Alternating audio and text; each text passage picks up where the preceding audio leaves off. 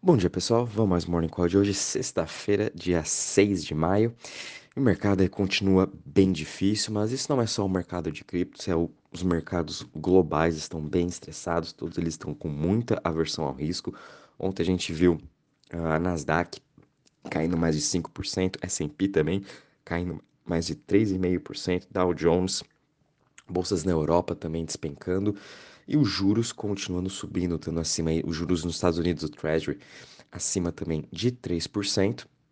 E o dólar também continua se fortalecendo aí contra todas as moedas globais, né? E com isso a gente tá vendo uma desalavancagem global também, né? Depois aí que todos os bancos centrais jogaram mais de 5 trilhões na economia durante 2020, um pouco 2021, agora a conta também chega, né? Então, com isso a gente também tá vendo o mercado de cripto, hoje caindo no geral 7%, Bitcoin caindo quase 8% a 36.449, sua dominância está parada em 41,42%. Ethereum também caindo aí 6,35% a 2.745. BNB caindo 5,53% a 378 dólares. Ripple caindo 5,92% a 0,60, Solana caindo 11,20% a 83,09, Luna caindo 6% a 80,57, Cardano também caindo 8,82% a 0,79 e Dogecoin caindo 4,79% a 0,12. Avalanche também está caindo aí 13% a 58,86. Em relação às maiores altas, das últimas 24 horas, a gente só tem uma aqui salvando, que é o Anchor Protocol, subindo aí 10,11% a 2,09%, e muito disso é por conta do seu novo Token Economics, que vai ser lançado entre hoje e amanhã, o VE Então está tendo muita especulação dessa melhoria dessa parte do Token Economics para o Anchor, o que vai fortalecer mais ainda o seu projeto e realmente vai ser muito bom isso para ele como um todo, né? A gente vai poder estar tá fazendo staking dele, se beneficiando mais ainda dos FIIs, das transações e também vai começar uma guerra, entre aspas, essa guerra dentro do Anchor de liquidez de outros projetos querendo comprar o seu token de governança para daí decidir as votações do seu projeto, que isso vai ajudar mais ainda no seu preço. Isso a mesma coisa está acontecendo com Astroport, essa guerra entre liquidez em quem que vai comprar mais tokens para poder participar das votações, da governança do projeto. Em relação às maiores quedas agora das últimas 24 horas, a gente está vendo aqui Zilica caindo 20% a 0,07%, Stepper no jogo GMT caindo 19,53% a 2,68%, Waves também caindo 16,92% a 13,89% e Apecoin caindo 15,83% a 13,65%. Todos os setores também estão em forte queda hoje. O setor que está menos caindo aqui é o setor de Centralized Exchange, caindo 5,70%. As DEX caindo 6,61%, Smart Contracts 7,42%. E o setor que está mais em queda é o setor de Web3, caindo 9,75%. Em relação ao Crypto Fear Index, estamos aqui com 22 pontos. Extreme Fear, sem muitas mudanças, é o que a gente sempre vem falando e a gente sempre vem falando que esse ano ia ser sim um ano difícil, de muita volatilidade, um ano que os bancos centrais iriam tirar toda essa alavancagem, todo esse dinheiro que foi jorrado na economia, e a gente continua com 22 pontos, isso nada mais do que um normal, né?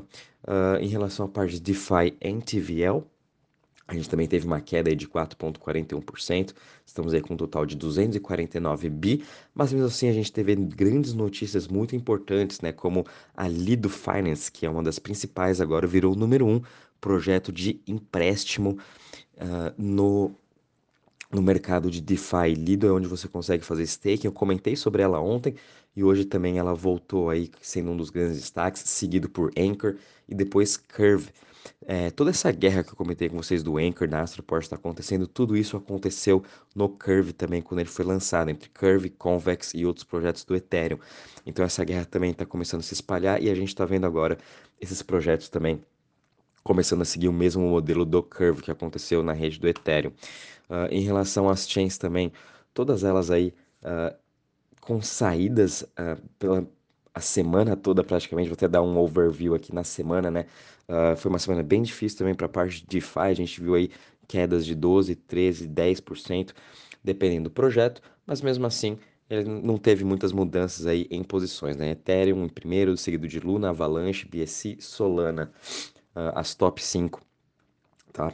Bom, pessoal, como, comentei, o mercado continua bem complicado. Hoje também, durante as próximas semanas, a gente vai continuar vendo essa volatilidade, principalmente até semana que vem, quando sair os dados da inflação nos Estados Unidos.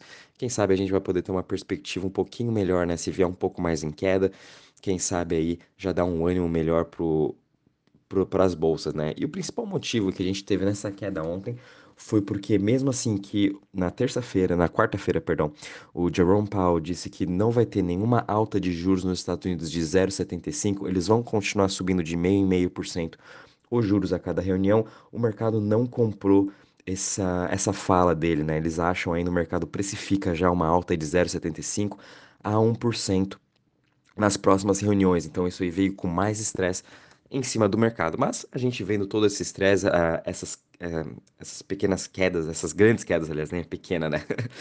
uh, no mercado de cripto, a inovação não para. E aí que é o mais importante, né? Se realmente tivesse tudo parado, os, os desenvolvedores tivessem abandonado o projeto, aí beleza, mas a gente não tá vendo isso, a gente tá vendo totalmente o oposto, né? E é o que eu sempre venho falando, todos os VCs estão jorrando dinheiro dentro do mercado de cripto, é o melhor mercado para a gente estar tá comprado, porque é para onde todas as indústrias estão se movendo. A gente está vendo ontem Luna Foundation Guard comprando aí 1,5 bilhões em Bitcoin nessa queda, né, para aumentar mais ainda o seu PEG. Ontem, aliás, é ontem mesmo, saiu aí a nova stablecoin, algorithmic stablecoin da Tron, o USDD, e com staking fixo de 30%. Então imagina você ganhar agora, antes o Anchor Protocol era o maior protocolo, né, com 20%, agora o seu yield está 18% e o SDD veio aí com yield de 30%. Então, sem fazer nada, você consegue ganhar 30%. Anchor você ainda consegue ganhar 18%.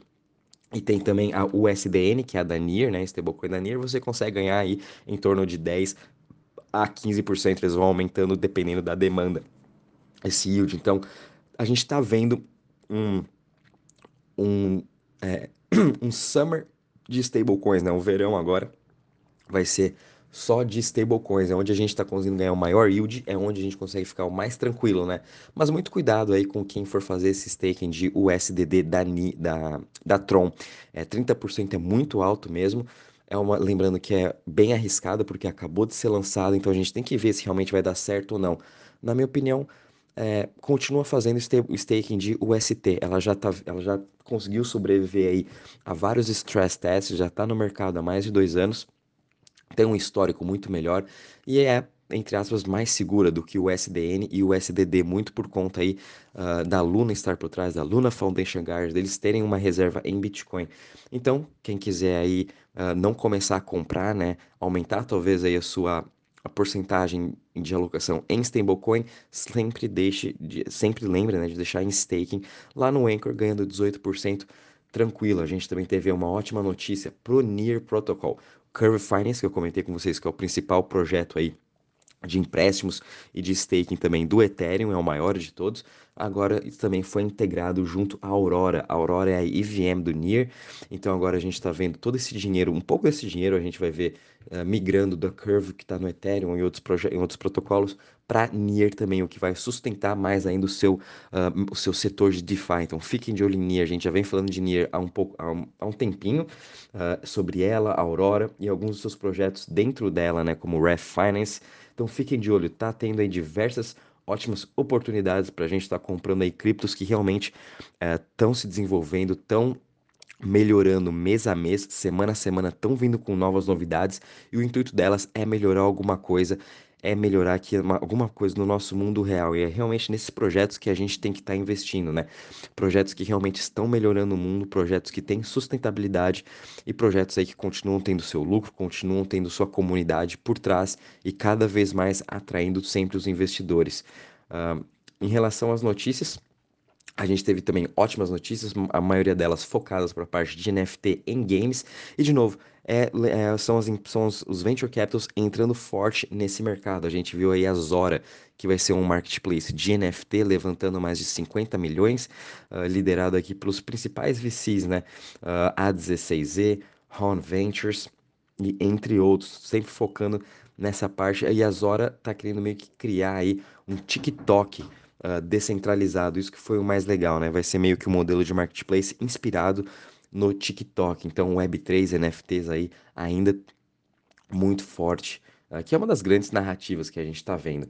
A gente também viu aqui uh, dois, duas empresas de games, duas startups levantaram aqui também um bom dinheiro. A Loot Rush levantou aí 12 milhões de dólares para desenvolver seus jogos em blockchain, liderado também pelo A16Z, Y Computer, Brex Founders e entre outros aí grandes VCs. E o outro jogo foi a Untamed Planet, levantou aí 24 milhões de dólares, liderado pela Animoca Brands. Uh, eles são meio que parecidos com o Roblox e agora estão criando esse jogo de uh, ah, NFTs de gaming dentro da Solana. Esse que é o legal. A Solana continua, mesmo com essas quedas que a gente está vendo. Uh, do seu desempenho, é, travamento na rede, Solana continua se expandindo, Solana continua crescendo em NFTs, continua crescendo em games e está atraindo cada vez mais desenvolvedores, está atraindo cada vez mais investimentos, né? Porque ela é a blockchain mais rápida, ela é o que tem o melhor VC backup, né? Caso de qualquer merda, eles vão lá, os VCs vão lá e vão colocar dinheiro, vão ajudar. Esse projeto vai dar certo, a gente está vendo isso, a comunidade não desiste, os, os investidores não desistem e principalmente, que é o mais legal, as startups não desistem de criar projeto dentro da Solana, mesmo sabendo com as quedas que pode ter no seu blockchain. Eles continuam firme e forte. Por quê?